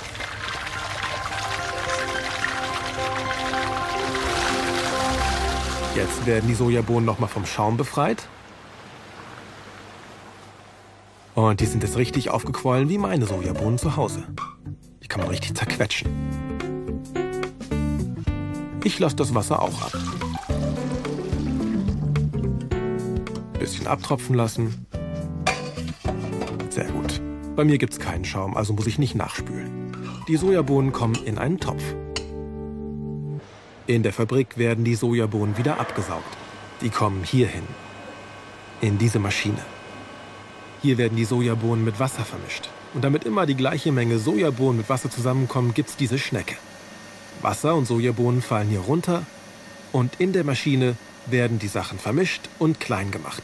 Und herauskommt diese Sojabohnenpampe. Das mache ich zu Hause auch. Also Wasser auf die Sojabohnen und zum Kleinmachen benutze ich einen Pürierstab.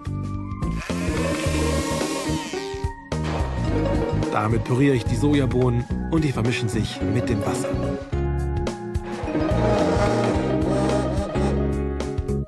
Mmh, Sojabohnenpampe. In der Fabrik wird diese Pampe erstmal aus dem Topf gelassen. Damit nichts drin bleibt, wird mit Wasser nachgespült.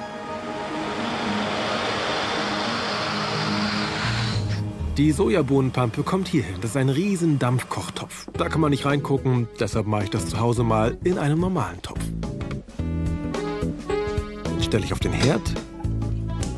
Ich mache die Gasflamme an.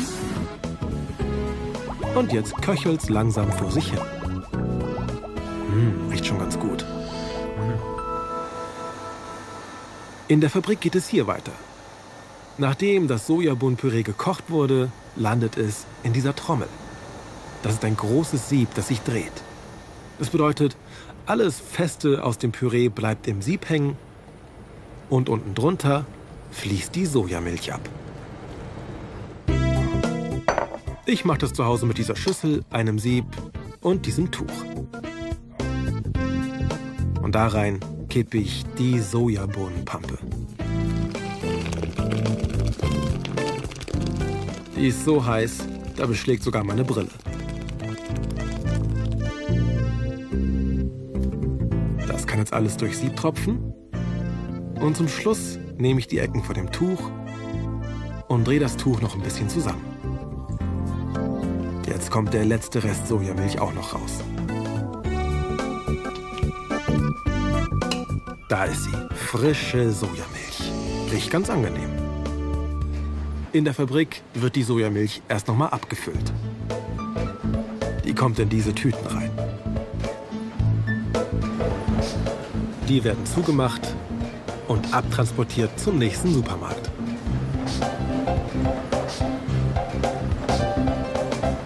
Ich brauche keine Milchtüte, ich nehme einfach ein Glas. Zwei Gläser Milch, einmal von Lisa hm, und einmal von Soja. Schmeckt beides hervorragend. Ja, und jetzt ist es ja fast so ein bisschen Verbraucherjournalismus und da übergebe ich dann mal an den SWR zum Faktencheck. Was ist wie gut? Ist Milch wirklich gefährlich von der Kuh oder ist das eigentlich auch nur so ein kleiner Medienhype? Wir schauen mal. Liter Milch trinkt ein Deutscher durchschnittlich pro Jahr. Ich auch bis vor kurzem. Aber mehr und mehr Leute wechseln teilweise oder ganz zu Soja, Hafer oder Reismilch. Warum? Könnte daran liegen, dass es immer wieder Berichte gibt, die sagen, Milch ist ziemlich schlecht für uns. Berichte wie dieser hier von Hayley Maria. Sie sagt, in Kuhmilch ist Eiter. Eiter in Milch, das ist der Grund, warum ich keine Milch mehr trinke. Die Kühe in der Massentierproduktion müssen viel zu viel Milch geben und dann können sich die Euter entzünden und das Eiter und Blut kann mit in die Milch gelangen. Eiter in Kuhmilch, das klingt echt ekelhaft. Also verheimlicht uns da die Milchindustrie irgendwas? Was ist mit Akne durch Milch? Und sind Getränke aus Hafer, Mandeln oder Soja echt gesünder und auch besser fürs Klima? Das checken wir heute für euch.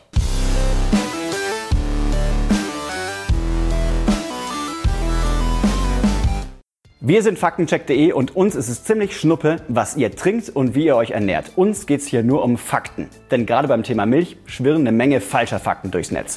Rund um Laktoseintoleranz, Kalzium oder sogar, dass Milch krebserregend ist. Das ist vermutlich einer der Gründe, warum immer weniger Leute in Deutschland Kuhmilch trinken und stattdessen Milchalternativen kaufen. Also Sojamilch und Co. Allein letztes Jahr gab es bei pflanzlichen Milchalternativen ein Umsatzplus von über 40 Prozent. Heißt in Deutschland wurden mehr als 300 Millionen Liter mehr davon verkauft als das Jahr davor. Das ist eine ganze Menge. Das hier sind die beliebtesten Milchersatzdrinks. Und vielleicht habt ihr es schon gemerkt, ich druck so ein kleines bisschen um diesen Begriff Sojamilch rum oder Hafermilch, denn offiziell dürfen sich diese Produkte gar nicht Milch nennen. Gibt es sogar ein Urteil vom Europäischen Gerichtshof zu. Im Handel darf nur Milch heißen, was aus einem Euter stammt, also von einem Tier. Daher Sorry, falls ich das doch mal falsch sagen sollte und mir Hafermilch rausrutscht, hat sich auch schon irgendwie so eingebürgert. Wie ist denn das bei euch? Trinkt ihr auch mehr und mehr pflanzliche Milch oder doch eher Kuhmilch? Und wenn ja, warum? Schreibt es mal in die Kommentare. Und manche werden vielleicht sagen, weil das eine oder andere gesünder ist. Deshalb klären wir diese Frage mal als erstes. Was ist gesünder? Kuhmilch oder pflanzliche Milchersatzdrinks? Also zunächst mal können wir festhalten, Kuhmilch enthält sehr viele Mineralien und Vitamine, vor allem Calcium und Vitamin B12.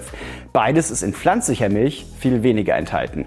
In Milch sind auch mehr Fett und Proteine drin als im pflanzlichen Ersatz. Für Ernährungsmediziner ist Milch deshalb auch ein Nahrungsmittel und kein Getränk.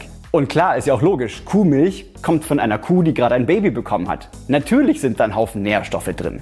Das Kalzium soll ja auch das Knochenwachstum stärken. So heißt es auch gerne mal in der Werbung. Und vielleicht haben das eure Eltern ja auch zu euch gesagt. Kind, trink Milch, dann kriegst du starke Knochen. Leider ist das ein Mythos. Wir haben eine Menge Studien durchforstet und obwohl das Thema zugegebenermaßen ziemlich komplex ist, finden die meisten Studien keinen Zusammenhang zwischen Milchtrinken und Knochenwachstum. Ein anderer Milchmythos ist, dass Milch krebserregend sein soll. In der Tat gibt es ältere Studien, die das behaupten. Neuere Studien widerlegen das aber und zeigen teilweise sogar das Gegenteil. Außerdem gibt es zu dem Thema zig Meta-Analysen. Das sind Studien, die viele andere Studien zusammenfassen und die kommen auch auf den gleichen Schluss. Wer ab und zu ein Glas Milch trinkt, hat kein erhöhtes Krebsrisiko. Was wir gefunden haben, ist ein Zusammenhang zwischen Milchkonsum und Prostatakrebs. Also Entwarnung für euch Mädels, aber eigentlich auch für Jungs, denn einerseits ist die Studienlage nicht eindeutig und andererseits haben in den Studien, die einen Zusammenhang gefunden haben, die Leute auch weit mehr als einen Liter Milch pro Tag getrunken. Und das machen ja vermutlich auch die wenigsten von euch. Das heißt, 100 bis 300 Milliliter Milch pro Tag sind überhaupt kein Problem. Nächstes Thema, Herz-Kreislauf-Erkrankungen, Schlaganfälle und so weiter.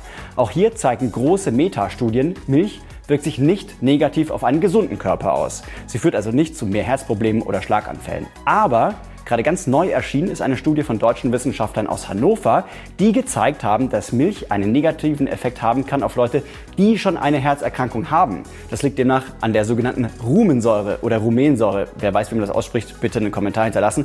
Diese Säure ist in der Milch drin und die wirkt sich negativ auf das schon geschädigte Herz aus.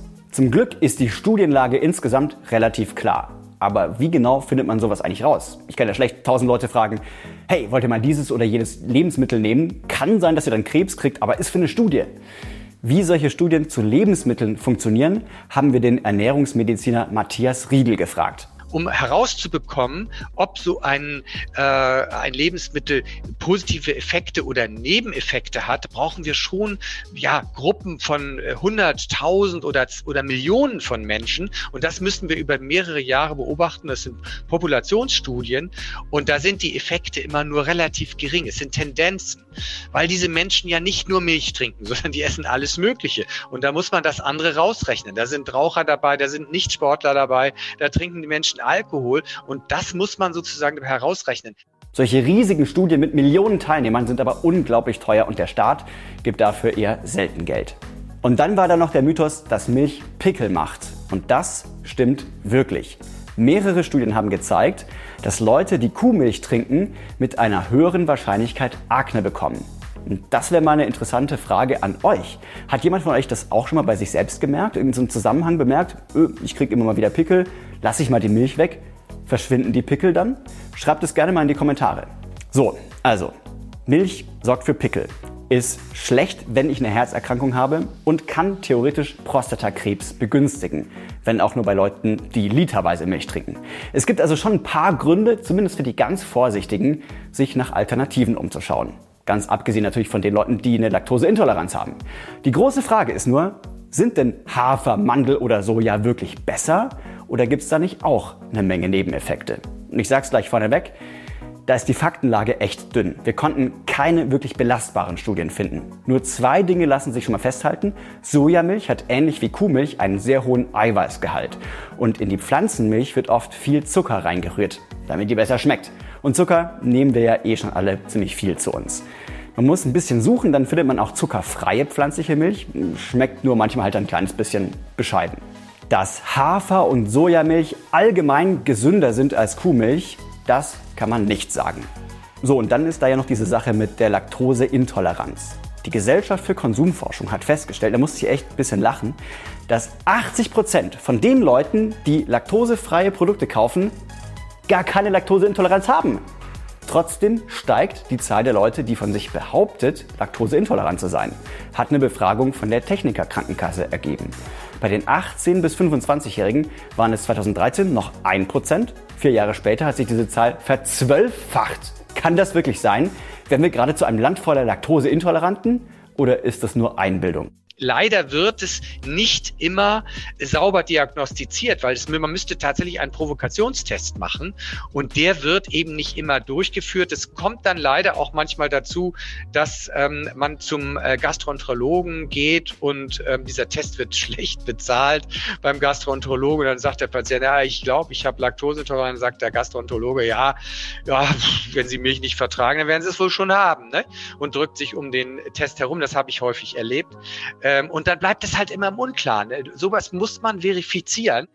Okay, ich muss an dieser Stelle auch ganz klar sagen, wenn du Laktose nicht gut verträgst, weil es dir schlecht geht, wenn du Milch getrunken hast zum Beispiel, dann ist doch völlig klar, dass du eine Laktoseintoleranz hast und wir werden die Letzten, die behaupten, dass es das nicht gibt. Laktoseintoleranz ist natürlich kein Mythos. Es ist nur verdammt schwierig, genaue Zahlen zu kriegen. Man kann halt nur diese Tests hochrechnen, die bei den Ärzten gemacht werden. Und da kam zum Beispiel tatsächlich raus, dass geschätzt etwa 15 Prozent der Menschen in unserem Land eine Laktoseintoleranz haben. Das heißt, sie vertragen Milch nicht so gut. Ihnen fehlt nämlich ein Enzym, die sogenannte Laktase. Dadurch können Sie die Laktose, also den Milchzucker in der Milch, nicht so gut verarbeiten. Blähungen zum Beispiel sind dann die Folge. Der Trick bei laktosefreier Milch ist, dass die Hersteller genau dieses fehlende Enzym dazumischen, die Laktase. Die spaltet die Laktose dann in der Milch auf, sodass der Körper das Ganze besser verarbeiten kann. So, und jetzt schaut mal auf diese Weltkarte hier. Die dunklen Stellen, das sind die Gebiete, wo ganz viele Menschen Milch schlecht verdauen können. In Südostasien zum Beispiel teilweise mehr als 90 Prozent. In Schweden dagegen sind es nur 2 Prozent. Verrückt, oder? Und das hat im weitesten Sinne was mit unserer menschlichen Geschichte zu tun. Welche Kultur hat wann angefangen, Kühe zu halten? Wir Menschen trinken ja erst seit 10.000 Jahren Kuhmilch. Europäer weit mehr als Asiaten. Und bei unseren Vor -Vor -Vor -Vor Vorfahren hier in Europa gab es dann einen Gendefekt, der quasi ein Vorteil war. Denn plötzlich konnten mehr Menschen Milchzucker verdauen, vor allem auch im Erwachsenenalter. Und dass es Leute gibt, die laktoseintolerant sind, ist also eigentlich überhaupt nicht überraschend. Es ist eher überraschend, dass Milch so vielen von uns nichts ausmacht und dass immer mehr Leute angeben, sie seien laktoseintolerant, könnte natürlich auch daran liegen, dass das immer öfter zum Thema gemacht wird. Es gibt immer mehr laktosefreie Produkte und deshalb ist ein Bewusstsein für was entstanden, was vermutlich schon die ganze Zeit da war. Gut, und jetzt noch zu der Meldung, dass Eiter in der Milch ist. Und gerade in der Massentierhaltung kann es tatsächlich vorkommen, dass sich die Euter der Kühe entzünden, je nachdem, wie sauber und hygienisch es in so einem Stall zugeht oder wie oft die Kuh an die Melkmaschine muss. Dadurch kann sich dann tatsächlich der Euter entzünden und Eiter und Blut in die Milch gelangen. Das ist an sich eine Sauerei. Also dass die Tiere im Extremfall so gehalten werden, dass sie krank werden. Immerhin gibt es strenge Standards für Milch. Da dürfen natürlich keine Unmengen von Keimen drin sein. Wenn zu viele Keime bei einer Kontrolle gemessen werden, dann kann der Bauer die Milch gar nicht erst verkaufen und da hat er natürlich auch keinen Bock drauf. Aber, richtig gehört, erst wenn zu viele gefunden werden. Es gibt einen Höchstwert für sogenannte somatische Keimzellen. Der Grenzwert liegt bei 400.000 Zellen pro Milliliter. Aber schon 200.000 Zellen pro Milliliter deuten auf eine mangelhafte Eutergesundheit hin, also auch auf Entzündungen.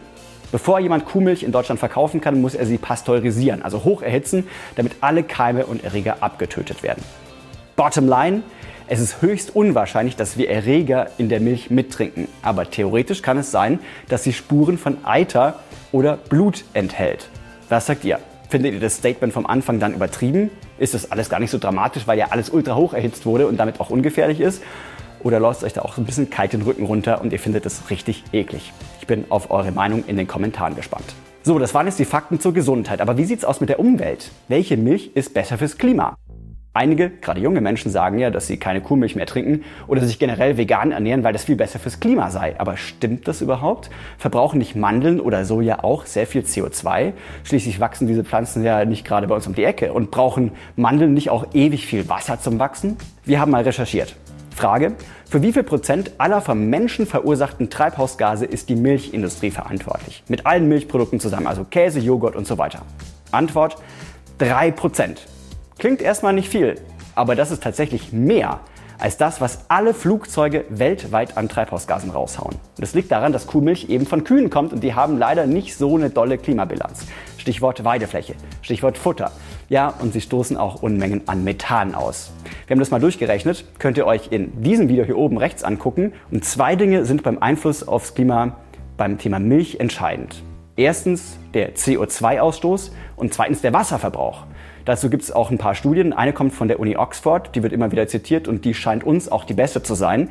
Die Forscher haben Daten von 40.000 Höfen weltweit ausgewertet. Das hier ist also der CO2-Ausstoß, den ein Liter der jeweiligen Milch verursacht. Und ihr seht, Kuhmilch verursacht tatsächlich viel mehr CO2 als Hafer, Soja, Mandel oder Reismilch. Beim Wasserverbrauch ist es anders.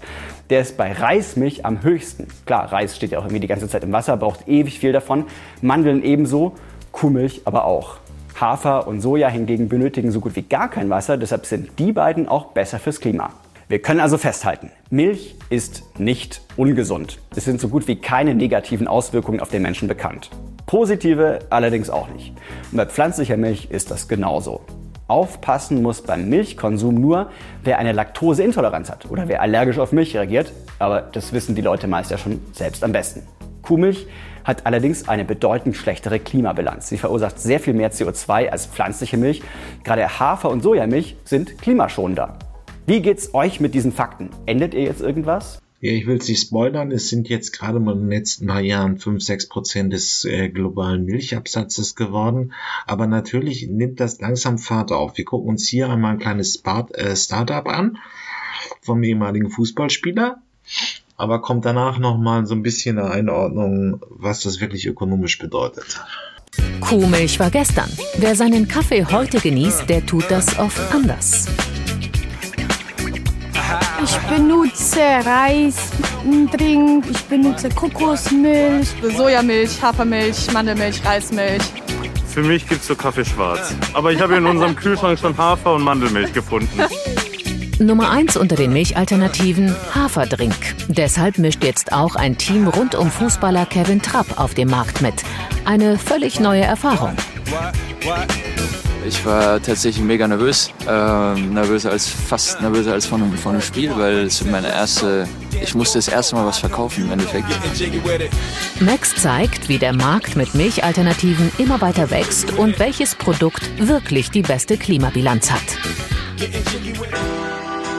Vom Drink aus Erbsen bis zum Mandeldrink. Inzwischen gibt es kaum eine Alternative, die es nicht gibt. Doch wo kann man sie kaufen? Also ich denke mal mittlerweile überall ja. eigentlich. Ne? Also in, ja, in jedem Lebensmittelhandelsgeschäft, keine Ahnung, in den kleineren auch. Beim DM auch. Ja, genau, bei den ganzen Drogeriemärkten. Mittlerweile gibt es nicht nur in Bio-Supermärkten oder im Reformhaus, es gibt es auch beim Aldi, beim Lidl, es gibt es wirklich bei jedem Markt mittlerweile. Wahrscheinlich nicht zuletzt deshalb stieg der Absatz der Milchalternativen in Deutschland allein im letzten Jahr um fast 65 Prozent auf rund 224 Millionen verkaufte Liter. Inzwischen liegt der Anteil der Pflanzendrinks am Gesamtmarkt bei knapp 10 Prozent, Tendenz steigend. Auf die erhöhte Nachfrage reagieren die Supermarktketten und Discounter. Sie weiten das Angebot der Pflanzendrinks immer weiter aus. Es gibt viele Hersteller, ja, also wirklich verschiedenste und es variiert je nach Supermarkt. Es ist rappelvoll, also da gibt es ja jetzt viel mehr Alternativen. Es ist ein breites Sortiment. Mir ist aufgefallen, dass deutlich mehr Supermärkte und Discounter immer mehr aufnehmen auch. Also es wird auf jeden Fall mehr, die Auswahl wird größer. Von ein, zwei Sorten in jedem Laden kommen wir schon mal zu drei oder vier. Ähm, also es wird einfach ein vielfältigeres Angebot, es kommen immer mehr Hersteller dazu. Ganz neu auf dem Markt die hessische Milchalternative Oatmilk. Unter diesem Namen bietet Fußballer Kevin Trapp seit neuestem gemeinsam mit seinem Partner und Fruchtsafttechniker Alexander Schiffel Haferdrink an. Die Idee kam im ersten Lockdown, als das Haferprodukt in den Regalen knapp wurde.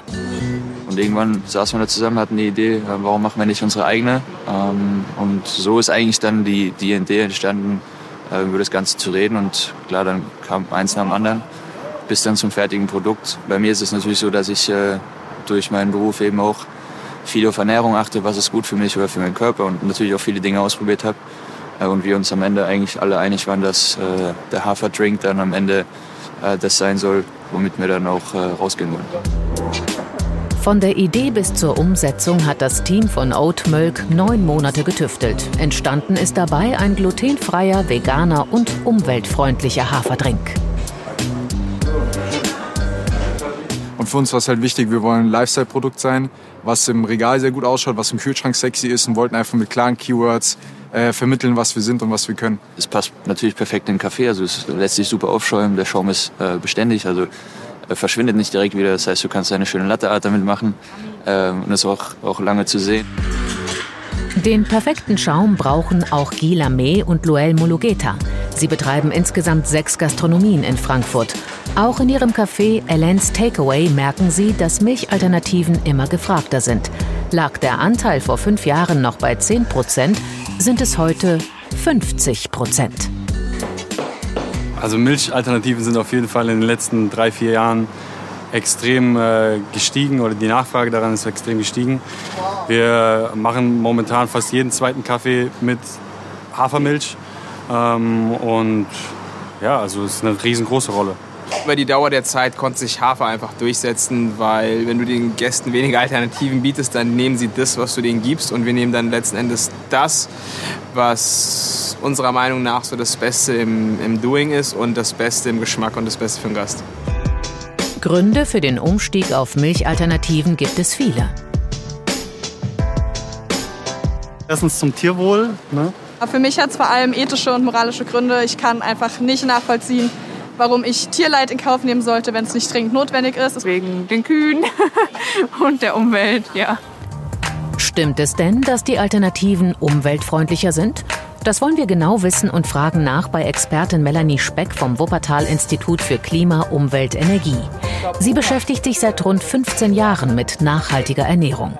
Sie haben einen besseren ähm, CO2-Fußabdruck, sie haben einen besseren Landverbrauch und auch einen besseren ähm, Wasserfußabdruck. Immer so ungefähr mit einem, mit einem Drittel oder 50 Prozent zu titulieren, im Gegensatz zu der ähm, normalen Milch. Denn die schneidet zum Beispiel bei den CO2-Emissionen am schlechtesten ab. Alle Pflanzendrinks haben hier eine bessere Ökobilanz. Hafer liegt mit 0,6 Kilogramm CO2 pro Liter vorne, dicht gefolgt von Mandel, Soja und Reisdrink. Auch beim Wasserverbrauch schneidet die Kuhmilch mit 248 Litern Wasser pro Liter Milch nicht gut ab. Aber Mandel und Reisdrink verbrauchen deutlich mehr Wasser. Allein Soja- und Haferdrink sind in diesem Punkt am ökologischsten. Insgesamt ist der Haferdrink am nachhaltigsten. Auch Alexander Schiffel und Kevin Trapp versuchen mit ihrem Haferdrink nachhaltig zu wirtschaften. Mit Verpackungen aus nach. Ja, ein kleiner Blick in die Schweiz. Ähm, die Großen sind auch schon dabei. Kann man ja finden, wie man will. Aber, ähm, und es gibt ja auch schon, auch Oatly ist nicht mal klein, die Hafermilch populär gemacht haben. Wir schauen uns jetzt mal an, was das wirklich dann auch bei der Landwirtschaft bedeutet. Soja, Mandeln, Reis. Inzwischen gibt es viele Alternativen für Kuhmilch. Besonders Hafermilch trendet, auch wenn sie teurer ist als gewöhnliche Milch. Und die Milchkonzerne verdienen kräftig an den Pflanzendrinks mit. Das schwedische Unternehmen Oatly produziert Hafermilch und hat Promis wie Oprah Winfrey, Natalie Portman und Jay-Z als Investoren gewonnen. Dank cleveren Werbekampagnen und dem ersten aufschäumbaren Haferdrink wuchs Oatly innerhalb von wenigen Jahren zu einem milliardenschweren Unternehmen heran. Pflanzliche Alternativen zur Kuhmilch sind angesagt. In Europa werden mittlerweile pro Jahr Milchalternativen im Wert von mehr als 2 Milliarden Euro verkauft. Es ist nicht so, dass jetzt pflanzliche Milchprodukte nur von Menschen konsumiert werden, die sich vegetarisch oder auch vegan ernähren. Sie werden sehr breit konsumiert von einem großen Teil der Bevölkerung. Das große Interesse und die hohen Gewinnmargen machen die pflanzlichen Milchalternativen für die Industrie interessant. Besonders Hafer kann günstig produziert werden. Es ist ein einheimisches Gewächs, das nur wenig Land und Wasser benötigt. In der Schweiz sind schon einige Bauern wie Urs Marti von Kuh auf Hafermilch umgestiegen. Dass wir nicht das Gefühl haben, dass wir Träumer sind. Wir stehen hier immerhin auf einem 2,5 Hektaren Feld und der, der ist nachgefragt, der Hafer. Und wir äh, können mit unserer Hafermilchproduktion noch stetig wachsen. Nein, ich habe das Gefühl, es kommt. Auch multinationale Milchproduzenten und Supermärkte profitieren vom neuen Pflanzenmilchboom. Im Unterschied eben zu stetigem Rückgang des Kuhmilchkonsums hat der Pflanzenmilchkonsum erst jetzt in jüngerer Zeit zugenommen und weil er auf sehr tiefem Niveau angefangen hat, praktisch sind diese Zuwachsraten natürlich sehr hoch. Für die Konzerne bieten Pflanzendrinks ein lukratives Nebeneinkommen. Die Märkte für Milch und Milchprodukte in der Schweiz sind gesättigt. Das sind ein paar wenige Unternehmen, die da versuchen, Marktanteile zu gewinnen. Emmy, die größte Milchverarbeiterin der Schweiz, produziert zwar schon seit Jahren vegane Produkte für Detailhändler wie Coop, doch neu auch unter eigener Marke und ab Frühling 2021 mit Hafer aus der Schweiz. Pflanzenmilch, das ist halt noch auf kleinem Niveau, aber das ist eine Nische, wo Wachstum möglich ist und da invest, wird investiert und lokale Rohstoffe, das ist ein, ein Plus im Verkauf. Der Marktanteil der pflanzlichen Drinks liegt im Segment der Trinkmilch erst bei etwa 5%. Vielleicht erreichen wir wie bei Bio irgendwann mal einen Marktanteil von, von 10, 12 Prozent. Das ist aus meiner Sicht durchaus ein, ein, realistisches Szenario. Die Zahlungsbereitschaft der Konsumentinnen und Konsumenten spielt sicherlich auch eine Rolle. Die Schweiz ist und bleibt ein Milchland. Nur etwa 11 Prozent der produzierten Milch wird als Konsummilch verkauft. Der Rest wird zu profitablem Käse, Joghurt, Rahm, Butter weiterverarbeitet. Und auf diese Produkte scheinen die wenigsten Konsumenten zu verzichten. Wenn man aber das den gesamten Sektor betrachtet, dann ist der Export von Käsen ist gestiegen, die Produktion von Käse steigt, insgesamt die Nachfrage nach Milch ähm, steigt. Nur schon aufgrund der natürlichen Ressourcen, die der Schweiz zur Verfügung stehen, wird die Schweiz immer ein Milchland bleiben, weil es im Berggebiet halt kaum etwas anderes gibt, das man aus der Ressource Gras machen kann. Wichtig ist, sich diesen Wandel zu stellen, guten Käse, qualitative Produkte herzustellen. Das Geschäft mit den Pflanzendrinks wächst also und gleichzeitig steigen die Nachfrage nach Kuhmilch und die Qualität der Milchprodukte. Für die Schweizer Bauern also kein Problem. Sie können weiterhin ihre Kühe melken oder Hafer ernten und beide Märkte bedienen. So, das war's zum Thema Hafermilch. Mal sehen, was es noch Neues von der Landwirtschaft gibt. Bis dann. Ja, in der letzten, äh, in der Jubiläumsfolge, in der 50er Folge habe ich so die großen Indie-Wecken empfohlen. Naja, und deswegen wollte ich diesmal etwas anderes machen. Can't Take Eyes Off You, Frankie Well and the Four Seasons. Was ist eigentlich ein großer Popsong? Ja, hier ist es wahrscheinlich einer, weil ihn auch sehr viele gecovert haben. Es gibt auch Versionen von Gloria Gaynor und das haben ein paar aufgegriffen. Es ist ein Beat, es ist einfach ein gutes Gefühl, es ist nicht unbedingt so wahnsinnig.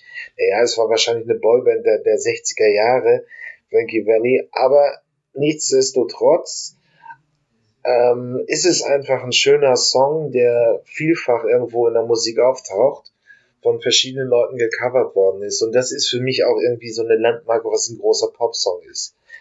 Und dann, gut, ist hier jetzt irgendwie auch am Auströpfeln, aber die Folkwelle der, der späten Nullerjahre, Fleet Foxes, mal Mykonos, ist ein toller Song, kommt rein, die ganze Band ist sehr gut. Ich glaube, sie sind heute nicht mehr so wahnsinnig aktiv.